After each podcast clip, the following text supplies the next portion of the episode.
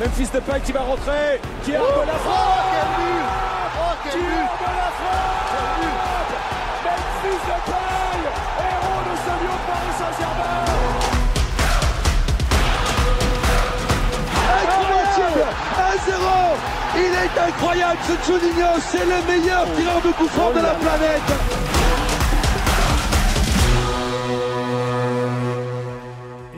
bonsoir à tous, bienvenue pour ce nouveau numéro de Let's Go pour lequel on accueille Edou ce soir avec nous. Bonsoir Edou. Bonsoir à tous et merci pour euh, l'invitation. Eh ben écoute, c'est avec grand plaisir. Alors on va, euh, on va faire comme d'habitude, hein. on va commencer par une petite interview pour te présenter. Après on, on passera sur le débrief de Brest qui a eu lieu vendredi soir. Euh, sur lequel on a pas mal de choses à dire, et puis on reviendra plus précisément sur euh, Olivier Dalloglio. Est-ce qu'il a été trahi par ses principes de jeu vendredi soir face à l'OL et puis bien sûr après, eh après il y aura euh, qui arrive dimanche soir, donc on en parlera, on parlera de Sampaoli, on parlera de plein de choses. Avec nous, on a, des gens qui ont beaucoup suivi Sampaoli. Hein. Il y a une vidéo de Simplement Edu que vous pouvez retrouver euh, sur ses réseaux euh, qui est sortie récemment. Joe qui était également sur le point de se renommer Joe OM13 parce que grand fan de Sampaoli et voir Sampaoli débarquer potentiellement à l'OM, bah ça lui crève le cœur. Donc on en parlera euh, plus tard dans l'émission. Mais tout d'abord, je vais laisser la main à Emeric. Bonsoir Emeric. Bonsoir à tous. Voilà, donc il va vous faire, vous avez l'habitude, la petite interview traditionnelle pour Edu, pour apprendre à le connaître un peu mieux pour ceux qui qui par hasard ne connaîtrait pas encore. Voilà.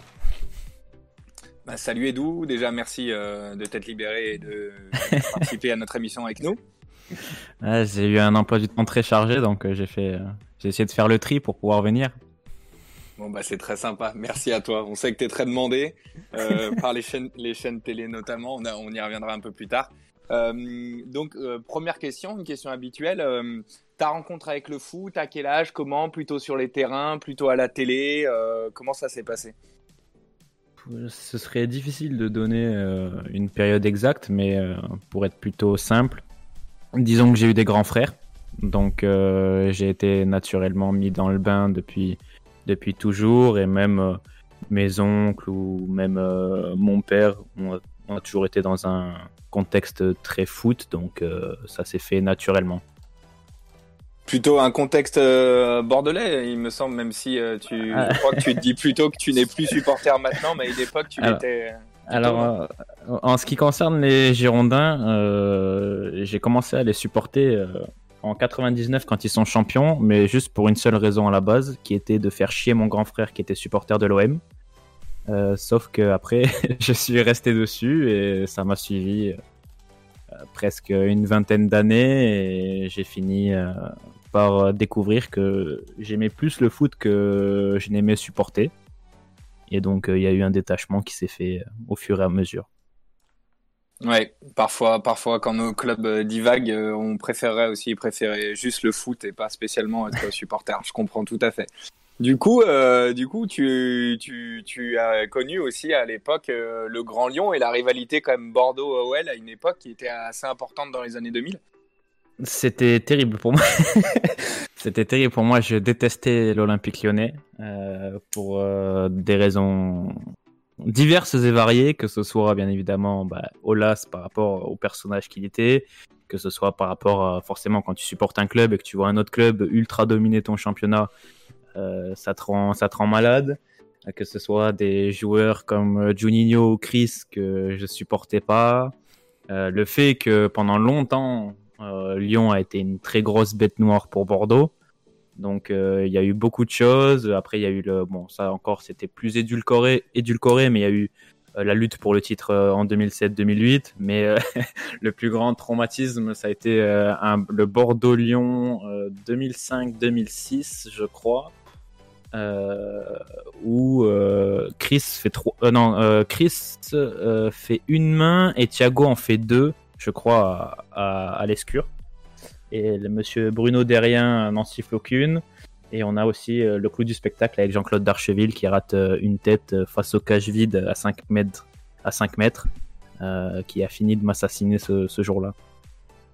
Oui, compliqué, compliqué d'être adversaire de l'OL à l'époque. Je crois que tu t'es replongé un peu dans les dans les matchs de l'époque et bien bien qu'à l'époque tu que le personnage de Juninho te te filer une certaine aversion. Je crois que tu te rends compte maintenant qu'à l'époque, il était juste injouable et magnifique dans le championnat. Ah oui, euh, après, euh, j'étais déjà conscient qu'il était très fort euh, à l'époque, mais c'est vrai que tu n'as plus le même regard sur lui en, revoyant euh, 10 ou 15 ans après. Et c'est vrai que du coup, pour Copa Arena, on a, on a préparé deux podcasts sur Lyon, donc on a revu des anciens matchs. Et, c'est très très très très fort, et surtout, tu sens vraiment que c'est un joueur qui a souffert de son image de tireur de coup franc et qui avait beaucoup plus euh, dans les pieds que, que l'image qu'on lui a collée, mais il était tellement fort sur cet exercice que ça a pris le pas sur le reste, sauf que quand tu te replonges dans les images, tu te rends compte que quand il avait le ballon dans les pieds, c'était assez, assez exceptionnel aussi. Mm, Toute proportion gardée et pas vraiment, euh, pas vraiment même au même niveau. Il y a des joueurs même actuellement qui sont tellement forts dans un domaine qu'on oublie un peu qu'ils sont forts dans Mm. d'autres. Je pense, bon, même si, même si, euh, même si c'est peut-être pas forcément le bon exemple, mais Cristiano Ronaldo qui marque énormément, on oublie qu'il fait quand même énormément de passes décisives. Je crois que c'est le meilleur passeur de l'histoire de la Ligue des Champions ou des choses comme ça, et qui participe au jeu quand même, même si euh, il est de plus en plus euh, finalement que buteur progressivement. Donc du coup, tu nous as parlé un peu de Copa Arena. C'est une de tes actualités. Tu continues aussi ta chaîne YouTube. On va pas parler de Twitter, on va plutôt parler des réseaux sociaux que, que, que tu aimes bien et que tu continues à suivre. Euh, alors oui, Copa Arena, du coup, euh, euh, bah, je connais, enfin je connaissais, enfin via Twitter, j'ai souvent été en contact, du coup, avec ceux qui dirigent entre guillemets le projet. Donc ils m'ont, ils m'ont proposé de, de les rejoindre à travers tout simplement Ligue 1, hein, qui reprenait un espèce de running gag qu'on avait eu l'été dernier avec Yanis. Et donc, euh, à travers ce- cette série, euh, pour le moment, l'idée, c'est de d'aborder des sujets euh, soit du passé de, de la Ligue 1 ou de la D1 de l'époque, soit des sujets transversaux, bah, un peu comme ça, va être le cas sur le premier podcast de l'Olympique lyonnais, où on ne traite pas d'une saison en particulier. On a pris un thème transversal qui est les milieux de terrain de l'époque de l'Olympique lyonnais pendant l'hégémonie. Euh, et, euh, et l'idée, du coup, c'est de, faire ça sur Copa Arena, d'essayer de, traiter un maximum de sujets par rapport à la Ligue 1, de- d'avoir un, plan le plus large possible, pas traiter que des clubs essentiellement, parce que euh, si tu peux réussir à, être à amener le plus de gens possible sur les sujets que tu traites, c'est encore mieux. Et après, sur YouTube, disons que j'essaye de faire au minimum une vidéo hebdomadaire. Après, moi, j'ai un peu du mal avec la notion de remplissage. Donc, euh, c'est-à-dire que des fois, je trouve pas qu'il y ait forcément des choses intéressantes à traiter ou autre. Donc, euh, il peut arriver aussi que je sois pas aussi productif que d'autres peuvent le faire sur YouTube ou sur les autres réseaux. Alors, je me permets, les gars, j'interviens juste. Il y a des gens qui nous demandent que tu nous parles de ta chaîne Twitch. Apparemment, il y a un truc particulier sur ta chaîne Twitch, je sais pas. Mais... Enfin voilà, j'ai Ouais. Et Coach Bat qui, qui me relancent. Ouais. Il faut qu'ils parlent de Twitch. Je pense que c'est le fait que euh, je sois que j'ai pas fait un seul live depuis presque deux mois. Je pense que c'est ça qui doit les déranger, qui doit les déranger un peu. Mais euh, oui, c'est sûr que j'aimerais bien. Enfin, j'aimerais bien. Ça, j'en reviens en fait à la notion un peu de remplissage dans le sens où euh, des fois en fait tu vois de- tu vois du foot, mais t'as t'as même pas forcément envie d'en parler parce que tu trouves même pas ça super intéressant. Donc du coup, tu vois, euh, quand tu passes ton week-end à regarder du foot de qualité médiocre qui ne t'évoque rien, t'as pas envie en plus derrière, tu vois, de lancer un truc pour parler d'un truc qui t'a même pas enthousiasmé et que tu ne trouves même pas intéressant. Donc c'est un peu un cercle vicieux.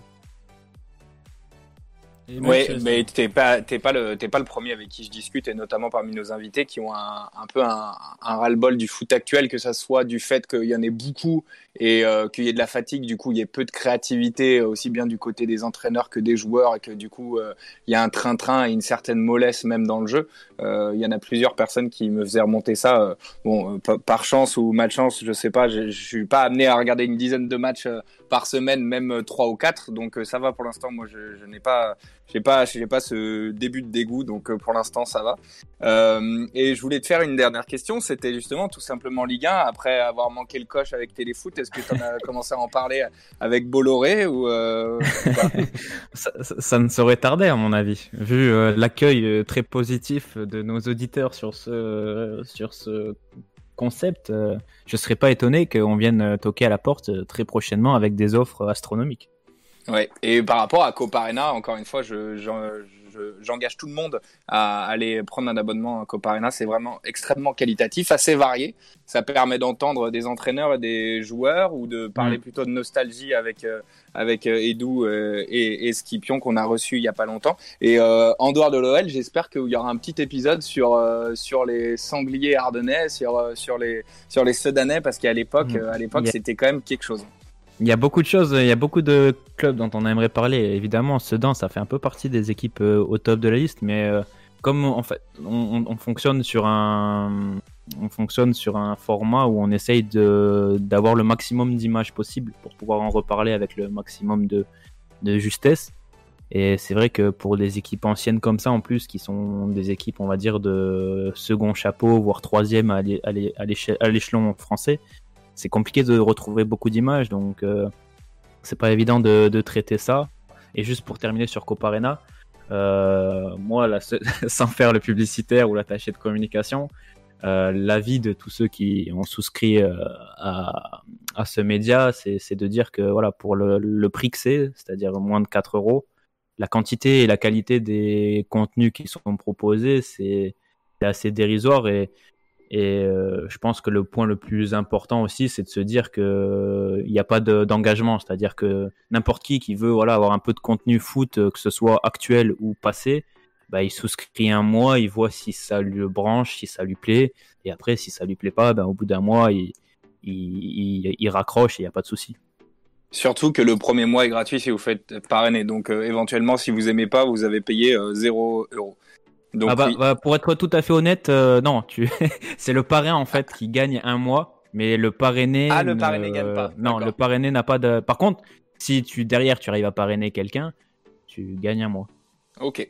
Bon bah je vous engage, je vous pousse vraiment à aller vous abonner. Et d'ailleurs, euh, ce qui est intéressant, c'est qu'en écoutant donc du coup euh, tout simplement Ligue 1, donc avec avec Skipion, Raphaël Cosmidis et toi, ce qui était intéressant, c'est que j'ai pu m'apercevoir qu'il y a énormément de résumés assez longs de matchs euh, anciens. Euh, et même de, des résumés d'une saison entière de certains clubs euh, sur YouTube, accès gratuit du coup. Euh, donc c'est vraiment intéressant. Si on veut se replonger un peu et qu'on est un peu ancien comme moi, c'est toujours sympa. Donc je te repasse la main Antoine, à toi. Eh ben écoutez, merci beaucoup. Euh, enfin voilà. Donc on vous a mis les, euh, liens, hein, la chaîne YouTube de Simplement Edu, sa chaîne Twitch, même s'il n'y est pas beaucoup. Euh, et puis le site de Coparena, bien sûr, pour ceux qui, qui, suite à la très bonne publicité de Simplement Edu, seraient intéressés pour aller s'abonner. je vous y invite. Voilà. Donc on va revenir sur Brest. Alors pour Brest, on a Joe qui nous rejoint. Salut Joe. Ouais, bonsoir à tous. Alors Joe, pour l'instant, c'est Joe L69. Surveillez bien dans les trois jours à venir, ça pourrait changer. Voilà, on va en reparler plus tard, mais voilà, donc Joe qui est avec nous ce soir, hein, habitué de Let's Go. Donc on va débriefer du, premier sujet, euh, c'est OL Brest, hein, euh, donc victoire euh, un peu dans la douleur de l'Olympique lyonnais vendredi soir. Alors il y a plusieurs visions, hein. il y en a qui disent que on n'a pas l'impression que Brest nous ait menacé tant que ça. Il y a le fait que Lyon a encore pris deux buts en menant 3-0, ce qui était déjà arrivé face à Lens au début de la phase retour, enfin pas début de la phase retour juste après la trêve hivernale, pardon. Euh, donc voilà, c'est un match où l'OL a pas forcément dominé son sujet, a bien pris la main sur la, première mi-temps, euh, malgré, euh, on va dire, sur des erreurs brestoises. déjà, votre, avis sur la première mi-temps lyonnaise, est-ce que Lyon a, joué son jeu ou est-ce que Lyon a surtout fait déjouer le stade brestois? Joe, ton avis pour commencer? Bah, je, trouve que cette première mi-temps, déjà, elle est paradoxale. Euh, on a vu Brest plutôt bien rentrer dans ce match euh, sur les premières minutes. Il y a eu euh, deux, trois situations chaudes au début, avec un pressing brestois assez haut. Et puis, en fait, l'OL est assez paradoxal parce que l'OL est assez, assez peu actif sans, ballon, notamment euh, lorsqu'il faudrait presser, l'OL ne presse pas tout le temps. Et puis de temps en temps, on va avoir des, des initiatives personnelles, notamment de, Paqueta, qui va être d'ailleurs impliqué sur le pressing des, deux premiers buts lyonnais, parce que bah, forcément le, premier c'est lui qui presse et qui, et qui marque sur la boulette de, de Cibois. Et puis le deuxième but, euh, on en a peut-être pas trop parlé parce que c'est Thiago Mendes qui fait le, pressing gagnant, mais c'est lui une nouvelle fois qui déclenche le, premier pressing. Et, euh, moi, euh, quand, en, regardant le match, je me suis dit en fait, est-ce qu'il y, a quelque chose de préparé euh, collectivement? En revoyant les buts, en fait, non, on voit bien que c'est des initiatives personnelles et à chaque fois de Paqueta. Donc, euh, c'est assez paradoxal parce que du coup, il y a des choses intéressantes euh, sur, ces deux, sur ces deux buts. Parce que c'est vrai que ça, renforce l'idée qu'il faut. C'est important de pouvoir voilà, agresser un peu le porteur du ballon pour derrière, pourquoi pas récupérer le ballon plus haut. Et, là, ça a été payant. Mais à côté de ça, du coup, ça laisse un, un sentiment un peu amer parce qu'on se dit, si on le fait plus souvent sur cette première mi-temps, ça peut être déjà beaucoup mieux. Et surtout, quand on voit la deuxième mi-temps, on se dit, euh, on a des regrets parce qu'il y, y avait des bonnes idées à prendre sur ce qui a pu être fait individuellement par certains joueurs. Et on peut regretter que ce soit pas euh, collectif parce que du coup, bon, certes, on mène quand même 3-0 à la mi-temps, on va quand même pas se mentir, c'est très bien. Mais euh, je pense qu'il y avait la possibilité de les étouffer beaucoup mieux au vu de, certaines initiatives de certains joueurs. Alors, tu, parles de pressing euh, individuel. Est-ce que c'est pas plutôt du pressing euh, coup de poing pour, euh, pour, pour bien que le pressing soit suivi, puisqu'on a l'impression que même s'il était individuel, à chaque fois il était bien suivi. On voit que Depay emmène régulièrement des, vagues de. Enfin, moi j'ai eu l'impression de vagues de pressing. Est-ce que vous n'avez pas plutôt l'impression que justement c'était peut-être pas un pressing constant, mais presque sectionnel, enfin vraiment incisif à certains moments? Je sais pas ton avis par exemple, Edu. Ou Emmerich Vas-y, Edu.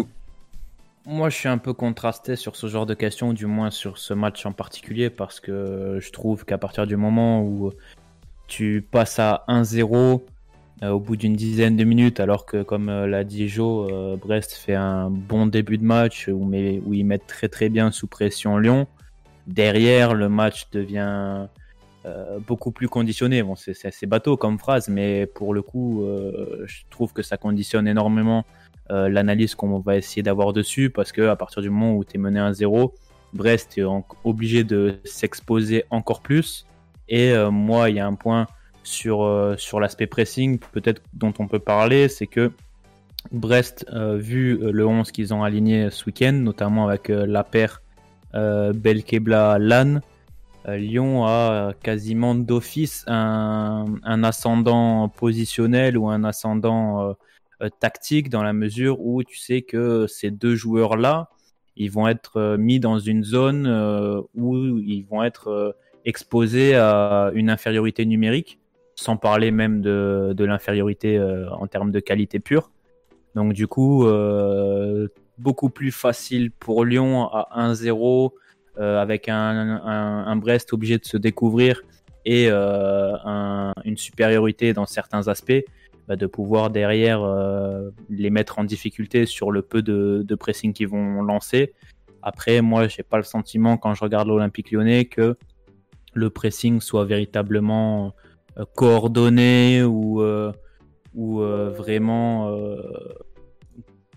global dans le sens collectif. J'ai plus eu l'impression, oui, que c'était des, des, initiatives personnelles, mais qui euh, forcément, quand tu vas presser un RL, quand tu vas presser euh, un Cibois, quand tu vas presser euh, un Paul Lann, qui sont pas des joueurs techniquement véritablement capables de résister à la pression, ben, le simple fait d'avoir quelqu'un, une individualité qui fait le pressing, ben, ça peut permettre de disloquer l'équipe adverse et d'entraîner tes coéquipiers aussi dans cette dynamique-là.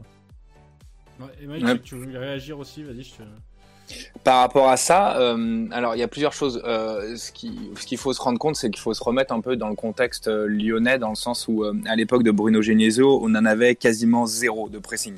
C'était assez assez euh, marquant. Donc du coup, même d'en avoir un, un, début de pressing, même s'il est individuel ou, euh, ou séquencé, euh, si c'est une, une, agression d'un coup et que le reste du temps on presse peu, d'en avoir un peu et de marquer pas mal de buts au final sur des séquences de pressing, c'est quand même quelque chose d'un peu appréciable. Euh, par rapport, Après, juste sans te couper, il y a, je pense qu'on peut aussi évoquer le fait que entre Genesio et Rudy Garcia, tu as aussi alors tout n'a pas changé, mais tu as réussi à intégrer des individualités qui ont cette ce pressing là dans leur ADN dans, le sens où tu as beaucoup de joueurs aujourd'hui au milieu de terrain qui sont des joueurs pas autosuffisants mais qui ont qui ne peuvent pas rester nonchalants ou qui ne peuvent pas rester en dilettante. Je pense bon Cacré n'était pas titulaire à Brest, mais des joueurs comme Cacré, des joueurs comme Paqueta, des joueurs comme Bruno, c'est des joueurs qui sont constamment en mouvement.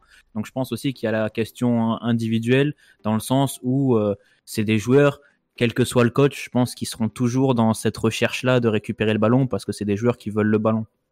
Et même, je dirais même, euh, dans une moindre mesure, même Toko et Kambi et Kadewere qui font beaucoup de courses, euh, même si je suis pas forcément fan de leur profil, par rapport à un Bertrand Traoré, il y a beaucoup plus de, par mm. exemple, que de, de pressing demi, euh, c'est clair. Ce que j'ai trouvé intéressant aussi, c'était de trouver Paqueta en, en, première ligne en fait du pressing quasiment systématiquement.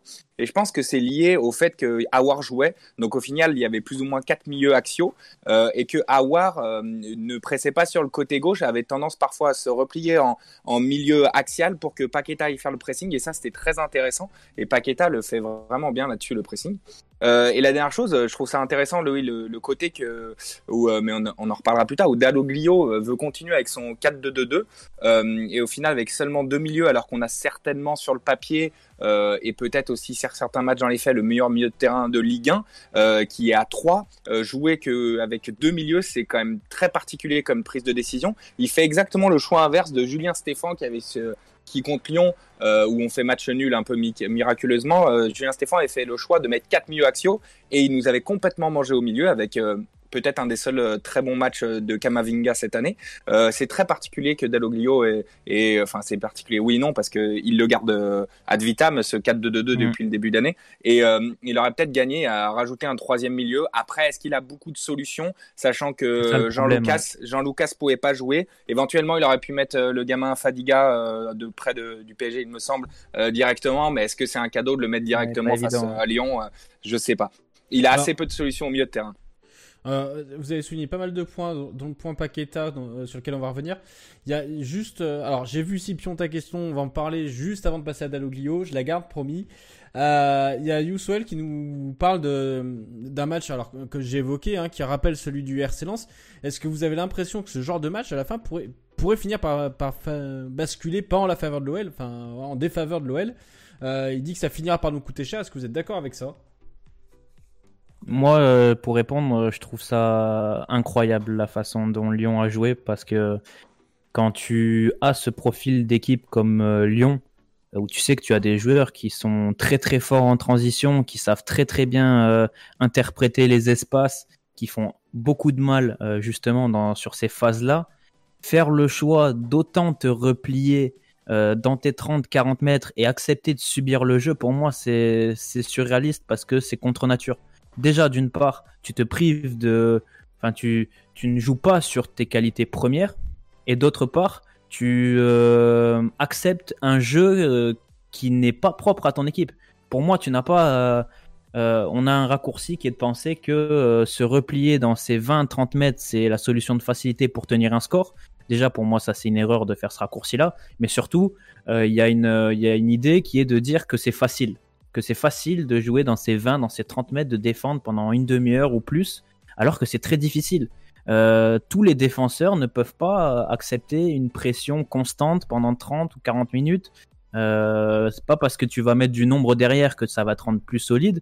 C'est pas à la portée de toutes les équipes, c'est pas à la portée de tous les joueurs. Et, euh, moi, c'est quelque chose qui me dépasse. Et en plus, comme vous l'avez souligné par rapport au match de Lens, c'est quelque chose dont Lyon est coutumier du fait.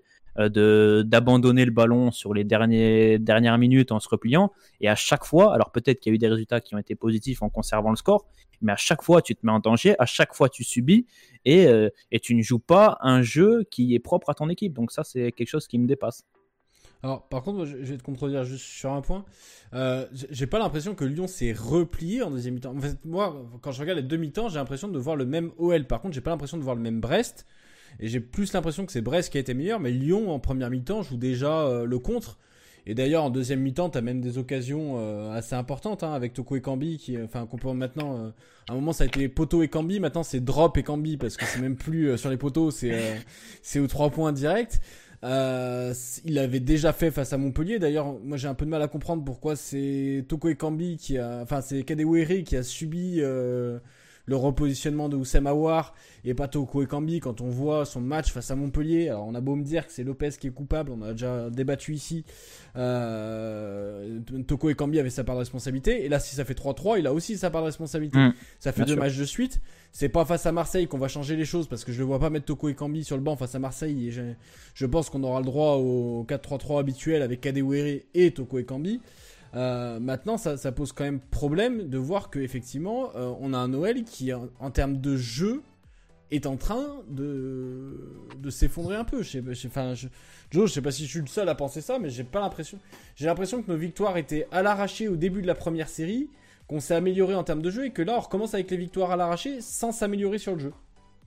Bah, quand on regarde les, effectivement les derniers matchs où ça a été un peu parfois compliqué euh, parce que bah, on a la possibilité de se rendre le match plus facile et au final bah, voilà, on lève le pied euh, durant certaines périodes de, match. Euh, ce, que, ce, que, ce que je note, c'est qu'en fait, ce qui, ce, qui, ce qui relève de tout ça, c'est qu'en fait, il n'y a pas de fondamentaux. Et euh, on parlait tout à l'heure des initiatives personnelles qui ont permis à, à l'OL de, de, mener au score assez rapidement. Donc il y a eu les pressings, il y a aussi une passe de génie de Bruno Guimaraes qui permet à Memphis d'obtenir le, le, le, penalty. Euh, finalement, c'est ça les trois buts. Donc, ce sont vraiment des, soit des exploits, soit des initiatives personnelles. Donc, ça, on les a pas forcément retrouvés, ou moins retrouvés du moins en, deuxième mi-temps. Donc, c'est sûr que là, euh, bah, c'est le révélateur que quelque part, collectivement, il n'y a pas quelque chose qui permet euh, aux joueurs de, se recentrer sur ouais, quelque chose, sur un, intérêt collectif, sur un objectif collectif dans le jeu. Et, et derrière, bah, ça se pécache quand tu as un adversaire qui a envie de, revenir au score et qui a quand même quelques suites dans, dans, les idées.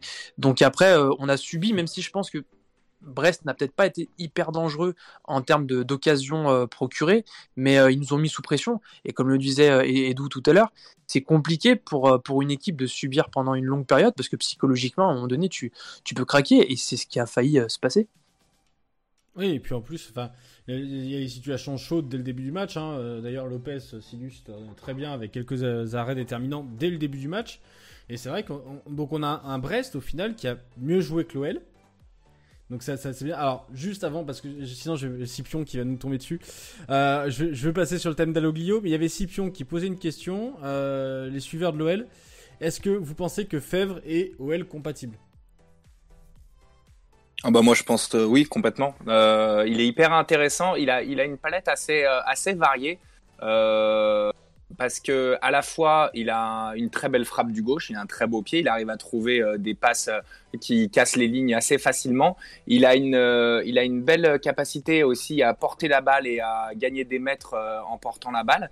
Il est assez physique. D'ailleurs Paqueta a essayé d'aller euh, à l'épaule contre lui une ou deux fois, il n'a pas gagné euh, quasiment Paqueta. Fèvre malgré son côté un peu filiforme euh, assez physique. J'ai été étonné de voir euh, sa sortie. Bon, euh, bien évidemment, Honora c'était dur de le sortir aussi avec son volume de course. Il a été très très fort Honora sur ce match, je trouvais. J'aurais peut-être sorti Cardona éventuellement pour faire rentrer euh, Charbonnier de mon côté. Euh, mais oui, Fèvre pour moi est, est complètement complètement OL compatible sans aucun problème. Ouais, je suis, je suis totalement d'accord. Et il a quand même une caractéristique, tu en as euh, brièvement parlé, euh, Emeric, mais c'est effectivement son pied gauche. Euh, c'est un détail, hein, mais on a peu de gauchers euh, capables de créer dans, dans l'équipe. Enfin, on n'en a même pas, je crois. Euh, il y a, y a Paqueta quand même. Oui, il y a Paqueta, effectivement, je l'oubliais. Euh, donc c'est vrai qu'à part Paqueta, bon, on a Ryan Cherky qui, est ambidextre et qui est capable de, de faire des différences pied gauche, mais globalement, c'est vrai qu'on a beaucoup de droitiers et ça serait pas mal d'avoir une nouvelle solution offensive euh, bah voilà, euh, gaucher, parce que ça permettrait d'apporter aussi de la variété, bah, notamment dans, les courses, du coup, parce que si on a plus de gauchers, on peut aussi imaginer, on va dire, différentes stratégies.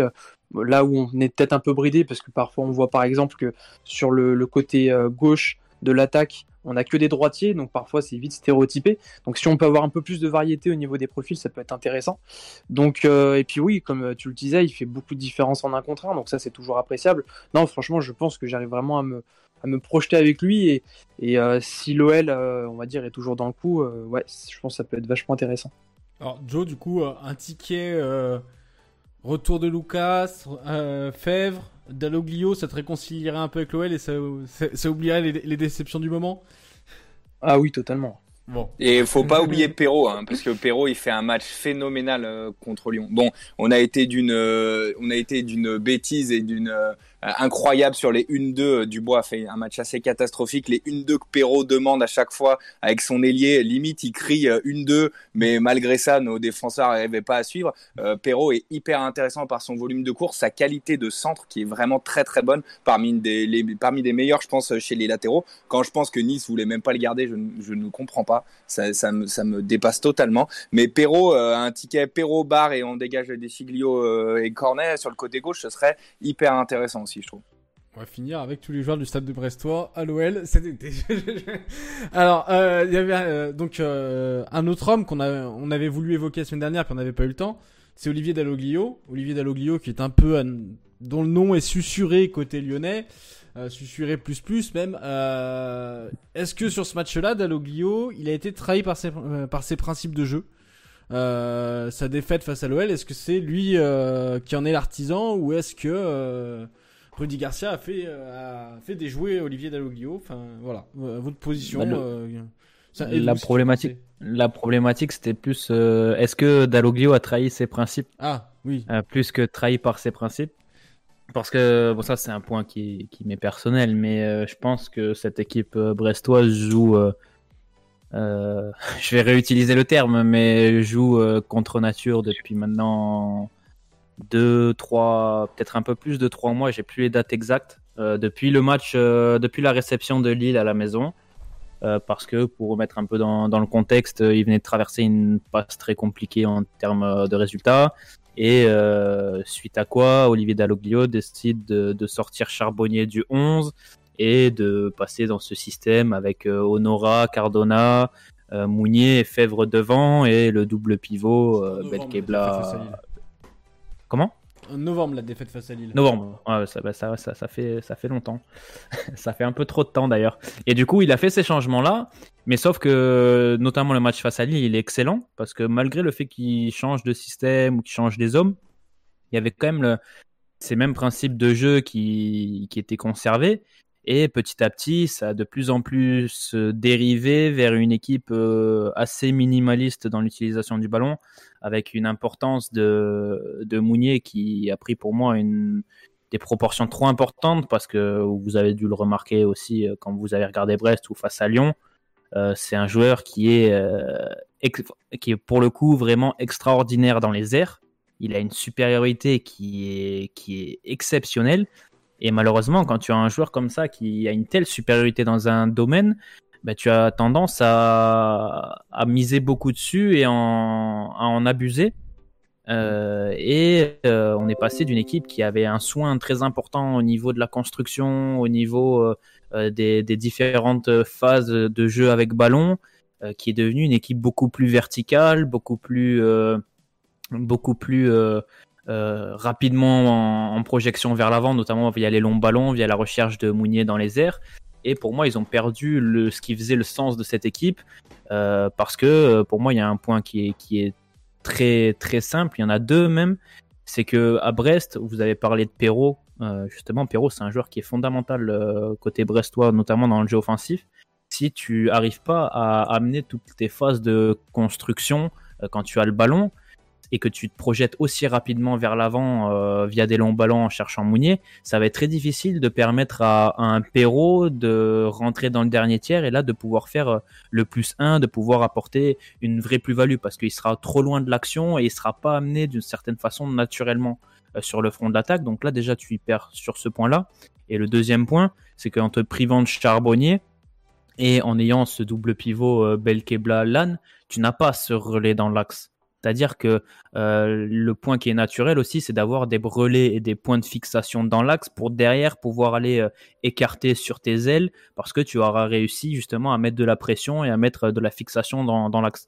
Tant charbonnier avec un Mounier qui, au niveau de l'utilisation du ballon, au niveau euh, de sa qualité de remise, au niveau du pied, etc., tu n'as pas cette faculté-là.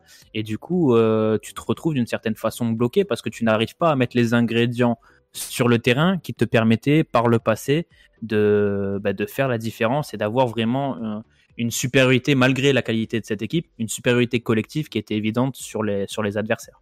Alors, je, vais un peu réagir par rapport à ce que nous dit Yusuel, par exemple. Euh, il y a. Euh, y a le fait aussi que tu as. Peut-être qu'il a voulu jouer sur sur les, les, les arrières latéraux d'OL, hein, du bois de Chiglio, qui sont loin d'être les, les, meilleurs postes. non, parce qu'il joue, il joue comme ça, fait 4 mois qu'il joue comme ça.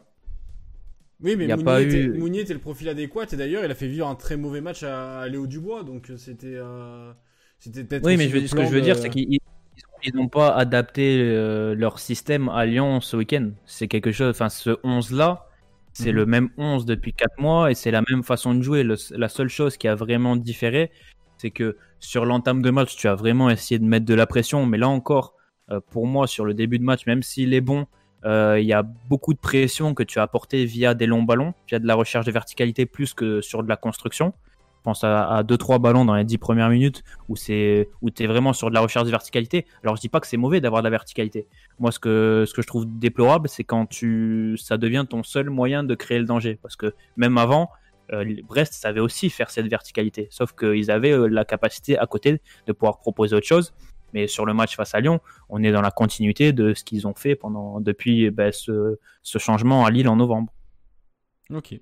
Joe, du coup, toi, toi, qui suis un peu Olivier Dalloglio aussi, ton, ton, avis sur le sujet?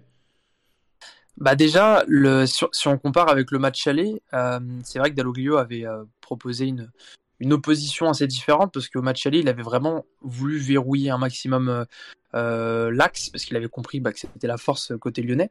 Et donc il était euh, bah, venu avec un Brest beaucoup plus bas pour le coup. Donc il y a une configuration très différente de celle qu'on a vue ce week-end. Et je dirais qu'il avait été beaucoup moins dangereux offensivement sur le match aller. Mais par contre il nous avait bien déjoué sur une, je dirais la première mi-temps euh, et, là, je dirais qu'il nous a laissé un peu plus d'espace. Mais par contre, effectivement, euh, il s'est donné un peu plus de, moyens de, pouvoir un peu, bah, sur certaines séquences, euh, bah voilà, pourquoi pas se procurer des occasions et, marquer. Donc, c'est vrai qu'il a, proposé deux choses différentes face à l'OL. Et ce qu'il s'est dit que face à, face à, durant le match aller, ça n'avait pas fonctionné et que finalement, il fallait peut-être en revenir à ses fondamentaux je sais pas. Mais après, pour euh, revenir à la question euh, plus généraliste, est-ce que en gros, Daoglio se, se, renie un petit peu euh, Je pense qu'il est confronté un petit peu à. En fait, je pense qu'il sait pas exactement où placer le curseur, parce que d'un côté, il y a son effectif, qu'on peut appeler ses outils, ses joueurs. Et je pense qu'à un moment donné, il a perdu un petit peu confiance en ses outils pour mettre en place sa philosophie de, jeu. Et en même temps, il est quand même confronté à des adversaires et donc chaque match est différent. Et donc je pense que chaque match, du coup, il l'aborde sur est-ce qu'en gros, je dois être protagoniste avec mes joueurs qui ont quand même certaines limites, mais en même temps, c'est ma, ma, base philosophique. Et surtout, euh, comment je peux déstabiliser un adversaire qui est totalement différent, qui est toujours différent, et mm. qui a des qualités, des défauts différents. Donc c'est là où je pense qu'il est souvent tiraillé. Et je pense que ce qu'il tiraille euh, autant, c'est quoi? Et je pense qu'il a à un moment donné perdu un petit peu confiance en ses joueurs. En tout cas, ah. euh, en la qualité de ses outils. Après, y a, là où tu as raison, c'est qu'il y a une vraie différence entre domicile et extérieur. C'est-à-dire quand même que il y a quand même euh, un ADN euh, brestois à domicile auquel tu ne peux pas vraiment déroger. C'est-à-dire que quel que soit le système, ça restera une équipe qui cherchera vraiment à aller de l'avant, à mettre de la pression sur l'adversaire. Par contre, euh, sur les, matchs à l'extérieur, ça a été le cas notamment face à Lille il y a deux semaines, je crois. Euh, il est beaucoup plus enclin maintenant à fermer les matchs quand il sait que l'équipe en face euh, est supérieure sur le papier. Il n'y a plus cette envie en fait. Enfin, c'est ce qui laisse paraître, hein, mais il y a plus, tu n'as plus l'impression qu'il y ait cette envie euh, qui pouvait y avoir l'an dernier avec Brest, où tu te disais, ben, Brest, quel que soit l'adversaire, quelle que soit la configuration, il va, c'est une équipe qui va essayer d'imposer son jeu, c'est une équipe qui va essayer de faire mal et qui va et qui va pas être dans une recherche d'adaptation ou dans une approche minimaliste en essayant de gratter le peu qu'il peut gratter. Et euh, moi, c'est sur ça que je trouve qu'il a changé. Et après, pour parler des hommes, sur le match face à Lyon, par exemple, ce week-end, pour moi, les meilleures minutes de Brest, alors il y a aussi le fait que Lyon ait accepté euh, via Rudy Garcia de, subir la fin de match. Mais euh, quand tu fais rentrer Charbonnier, justement, le jeu reprend un sens parce que tu trouves un point de fixation dans l'axe, parce que Charbonnier, c'est un joueur qui, n'est pas un numéro 9, c'est un numéro 10. C'est quelqu'un qui dézone, qui décroche, qui fait jouer ses partenaires. Et à partir justement de ce moment-là où tu as réussi à avoir ce point d'ancrage dans l'axe que tu ne peux pas avoir avec Belke Blalan, que tu ne peux pas avoir avec Mounier, eh bien tu redonnes du sens à des joueurs comme Perrault, comme Fossurier qui est rentré en fin de match, puisque tu sais que Fossurier et Charbonnier, c'est deux joueurs qui jouent ensemble depuis plusieurs saisons et qui ont de vrais automatismes.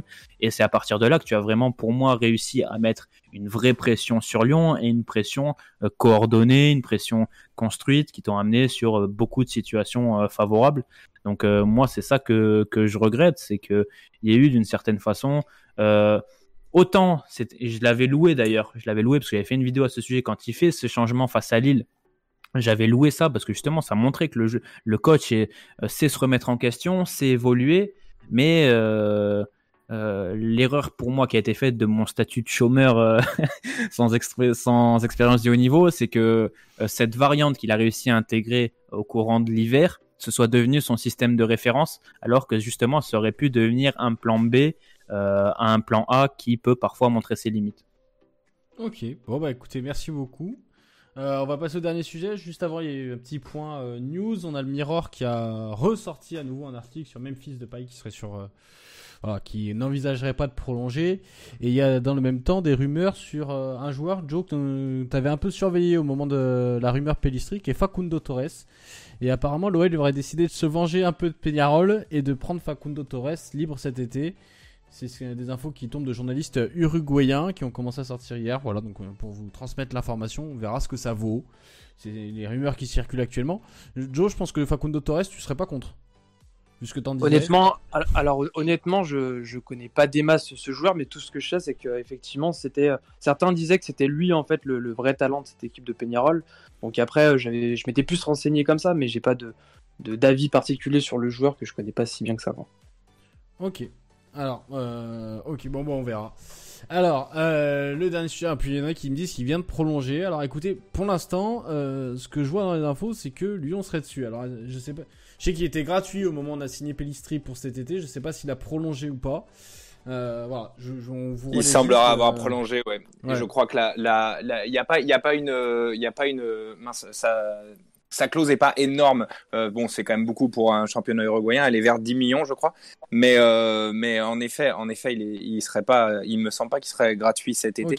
Et à l'époque où il y avait. Ouais, à l'époque où il y avait euh. la grosse hype Pellestri à Lyon, euh, il sortait un peu des, euh, des extraits des matchs du coup de Peñarol et, et Fagunto Torres s'était illustré une fois par une frappe de 20-25 mètres, je m'en rappelle bien. Oui.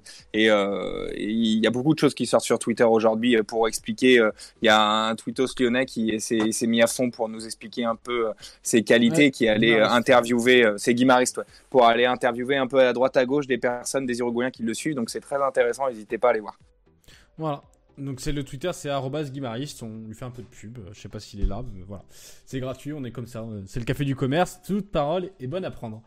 Alors le dernier sujet. Euh, alors, on vous le disait en début d'émission, il s'appelle Joe OL69, mais il se pourrait que dans les jours à, venir, ça devienne Joe OM13 et peut-être même avant l'Olympico, puisqu'il y a un Olympico qui nous attend ce week-end et l'OM semble-t-il sur le point de changer d'entraîneur.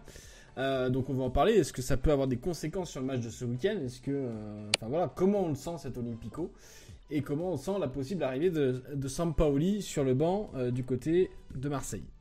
Alors Joe, je vais te donner la, parole en premier. alors pour un rappel, hein, Sakai sera suspendu face à l'OL.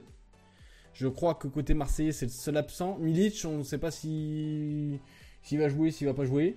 il était absent ce week-end, à voir ce que ça donne le week-end prochain s'il est encore blessé, euh, pour un joueur qui est arrivé en janvier, c'est quand même. Euh, je pense qu'on est sur des, sur des records d'absentéisme. Euh, mais enfin voilà, en tout cas, ce qui est sûr, c'est Il y a Benedetto aussi qui saute. Benedetto avec son tacle horrible contre Bordeaux. Ah, donc il a, il a pris deux matchs hein, face, à, face, à, Bordeaux Non, il a pris quatre. Il a pris quatre. Ah oui, quatre. il me semble avoir vu sur la LFP qu'il a pris quatre, mais en même temps, c'était mérité. Il était horrible son tacle. Et il y a Youssouel qui nous parle de Rongier absent aussi. Alors, sur... ce serait sur quoi Rongier? C'est sur blessure? Ah oui, puisqu'il sort blessé, Rongier. Hein, ce week-end? Non? Il, rentre à la mi-temps, mais j'ai pas suivi euh, ce qu'il fait. Euh, ouais, il est mais de toute façon, aussi, donc je sais pas pourquoi. Youssel, si tu peux nous en dire plus pourquoi tu le vois absent?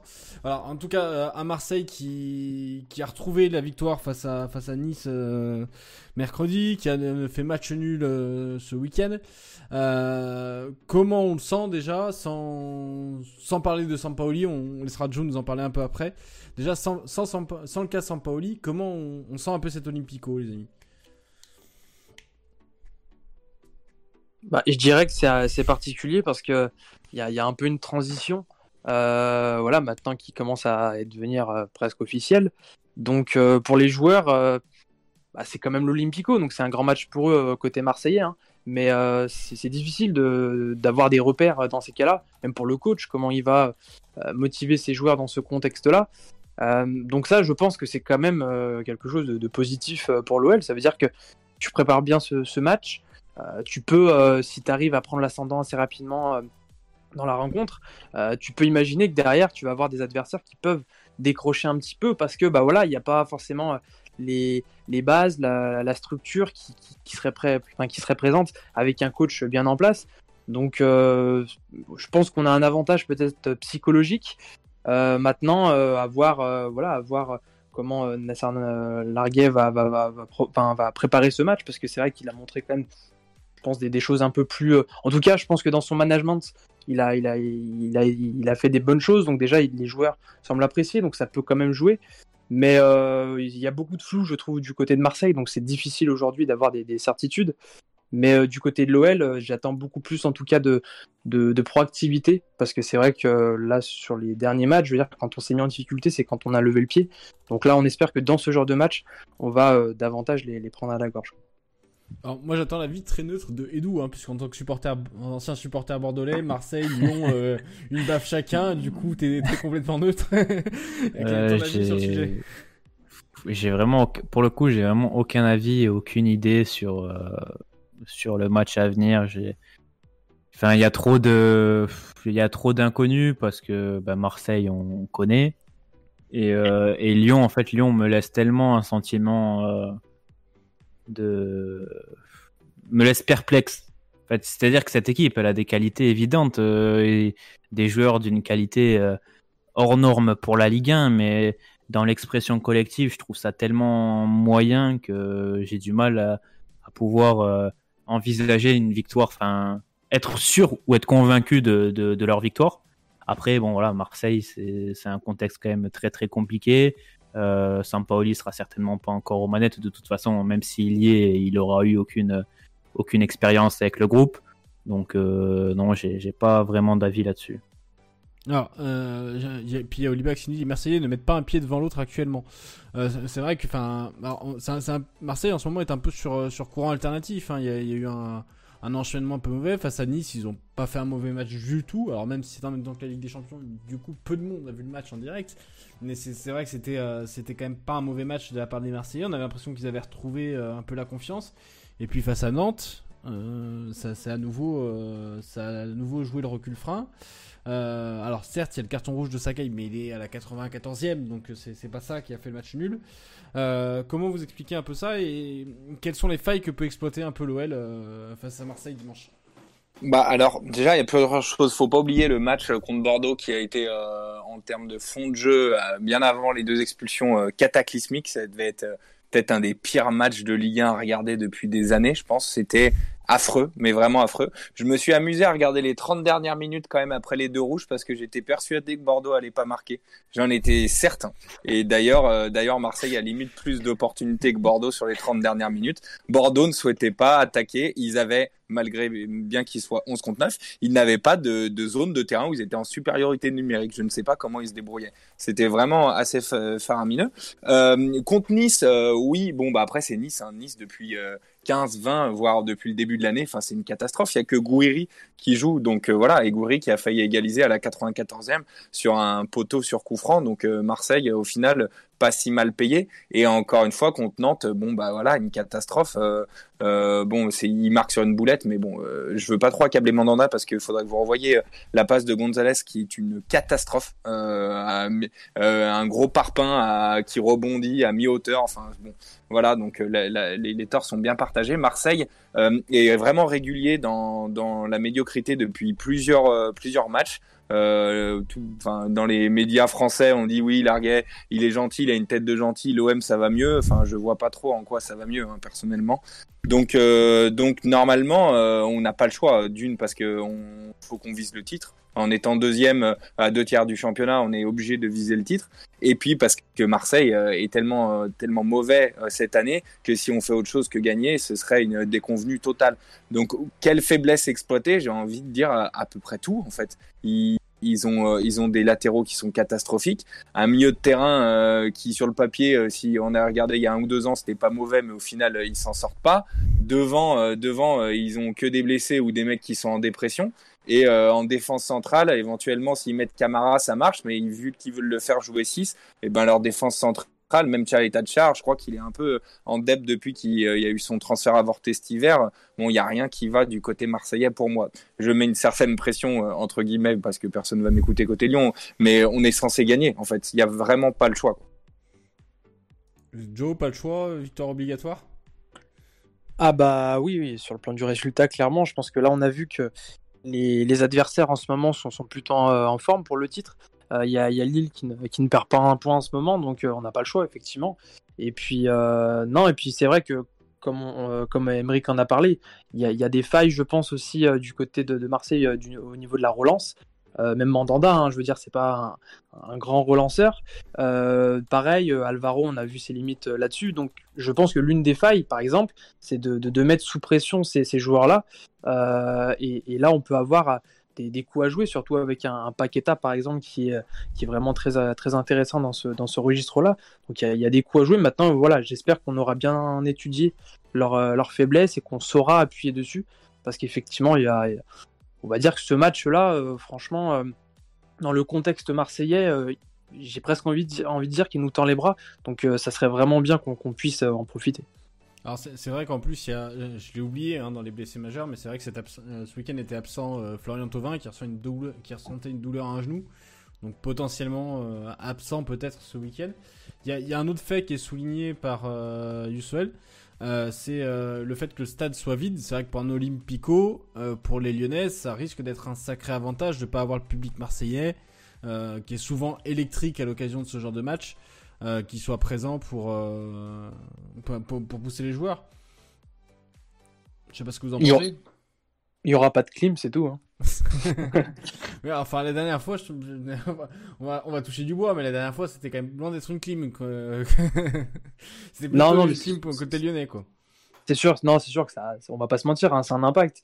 Euh, surtout, euh, je sais pas, si tu dois, si tu dois euh, prendre un but de Marseille et que tu as le vélodrome qui, qui s'enflamme, bah ouais, c'est sûr que psychologiquement, euh, je veux dire, tu peux vite mettre une équipe en face euh, à mal. Donc, euh, bien sûr que c'est un impact. Après, bah, je pense que maintenant, on a un peu l'habitude et que les, les, joueurs se sont préparés un peu de, de façon à, à maintenant à, à, outrepasser ça. Ah, et puis il y a Neizo qui nous dit aussi gare à Paupiette. Alors, je, je suppose que Paupiette, c'est paillette. C'est la paupiette lyonnaise, c'est plutôt, euh, c'est plutôt oui. bon. La paillette, c'est différent. Euh... et d'où on va. Alors, Joe et Dou, je sais que vous êtes tous les deux un peu suiveurs du sujet. On va aborder rapidement. Alors, c'est vrai qu'il y avait un point que j'avais zappé. Euh, on parlait de de Sampaoli. Il ne pourra pas de toute façon être sur le banc dimanche, puisque comme il vient du Brésil, mmh, ouais. il aura une semaine d'isolement. Donc, même s'il devait signer à l'OM, euh, de toute façon, il mettrait une semaine à venir sur le banc. Euh, son arrivée est quand même plus que probable. Euh, il a démissionné de ses fonctions à l'Atlético Mm. Mineiro.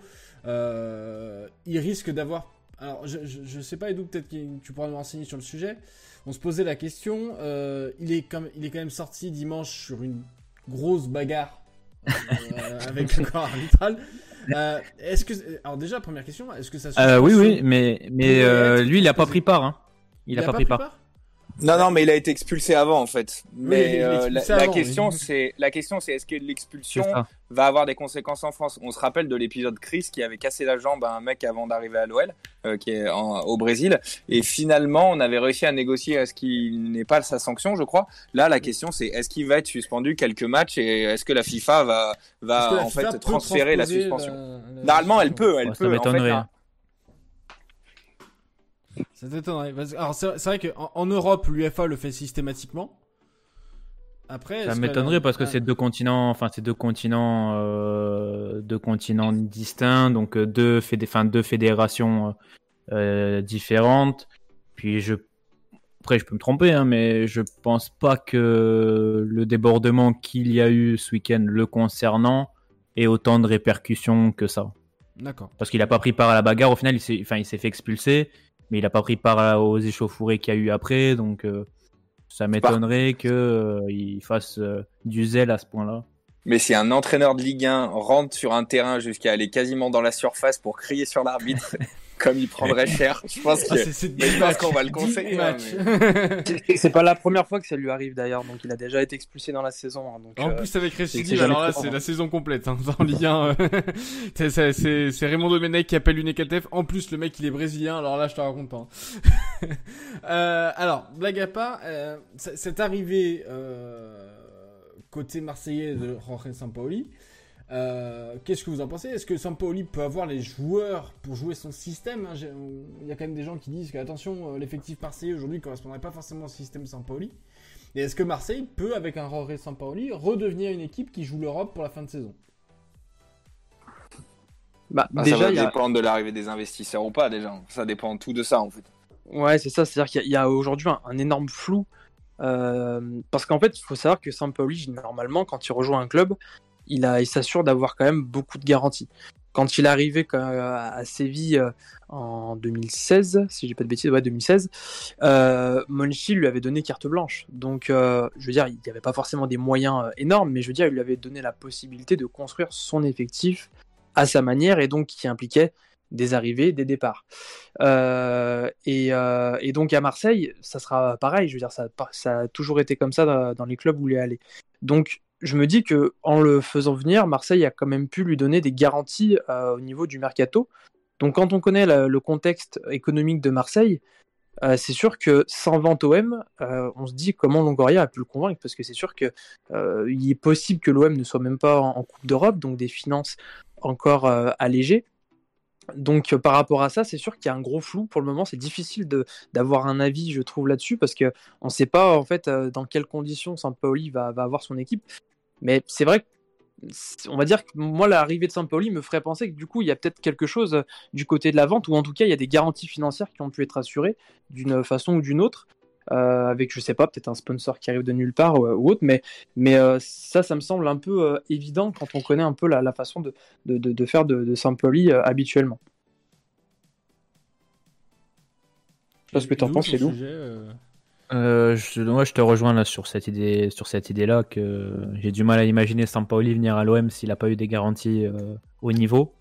Encore plus euh, quand on voit le contexte actuel euh, de la vente OM, je pense que ça ne fait que donner de, ça ne fait que donner plus de crédit justement à, ces rumeurs, mais bon, à cette histoire de, de vente OM. Et après, euh, moi, je vais juste revenir sur un point parce que qui a fait aussi pas mal débat le concernant, c'est le fait qu'il vienne avant la fin de la saison. Moi, je trouve au contraire que c'est une très très bonne chose pour lui et pour l'Olympique de Marseille parce qu'on sait qu'il y a des joueurs qui sont en fin de contrat en, dans, quelques mois, donc ça peut donner une chance de les de les évaluer d'une certaine façon, parce que je pense par exemple à un joueur comme euh, Amavi, dont on ne sait pas s'il va rester, mais je pense que Amavi, sans être Roberto Carlos, il peut très bien, euh, très bien rentrer dans le, dans le système ou dans le jeu de Sampaoli. Parce que c'est un joueur, c'est un latéral qui a un volume de course très important, qui a quand même la faculté à pouvoir apporter offensivement. Donc je pense que des joueurs comme lui, euh, ça peut être intéressant bah, de, pouvoir les faire jouer et, de préparer le, chantier qui pourrait euh, arriver cet été parce que ça lui donne justement du temps en plus pour bien évaluer l'effectif, évaluer les manques, évaluer ce qu'il faut euh, changer cet été. Donc déjà sur ce point-là, je trouve ça très intéressant. Et dernier point, moi je trouve qu'il y a beaucoup de joueurs justement à l'Olympique de Marseille qui sont Sampaoli compatibles entre guillemets. T'as des t'as des défenseurs centraux derrière qui ont euh, que ce soit Tchaletatsar, que ce soit Camara, que ce soit même Balerdi. Bon là encore il y a l'histoire de l'option d'achat. Mais déjà t'as trois défenseurs centraux qui ont de très bons pieds pour des défenseurs centraux et ça on sait que c'est très important pour Sampaoli de pouvoir relancer de derrière. Euh, il y a le fameux plus 1 du milieu de terrain qui vient se greffer à la défense, qui est très important chez Sampaoli. Euh, je pense à un joueur comme, euh, comme Gay, que je trouverais parfait justement dans ce rôle-là. Euh, il y a toujours aussi l'amour de Sampaoli pour les créateurs, pour les dépositaires du jeu. On peut imaginer Payet dans ce rôle-là également. Euh, alors évidemment, tout n'est pas parfait, mais je trouve qu'en termes de matériel, même maintenant, dans une situation très compliquée et dans une saison très compliquée, je trouve qu'en termes de matériel, Marseille a beaucoup de bon matériel à proposer à Sampaoli et euh, bien se dire que Sampaoli, malgré le fait que ce soit un très bon coach, qu'il ait un beau parcours jusqu'à aujourd'hui, il a euh, très peu eu de euh, vraies grosses équipes. Pour moi, Séville, c'était un groupe qualitativement euh, pas démesuré. Il avait un problème de numéro 9, il avait des joueurs quand même très limités offensivement qui ont réussi à faire certainement la meilleure saison de leur vie. Je pense à Vitolo qui derrière va à l'Atlético ou à Sarabia.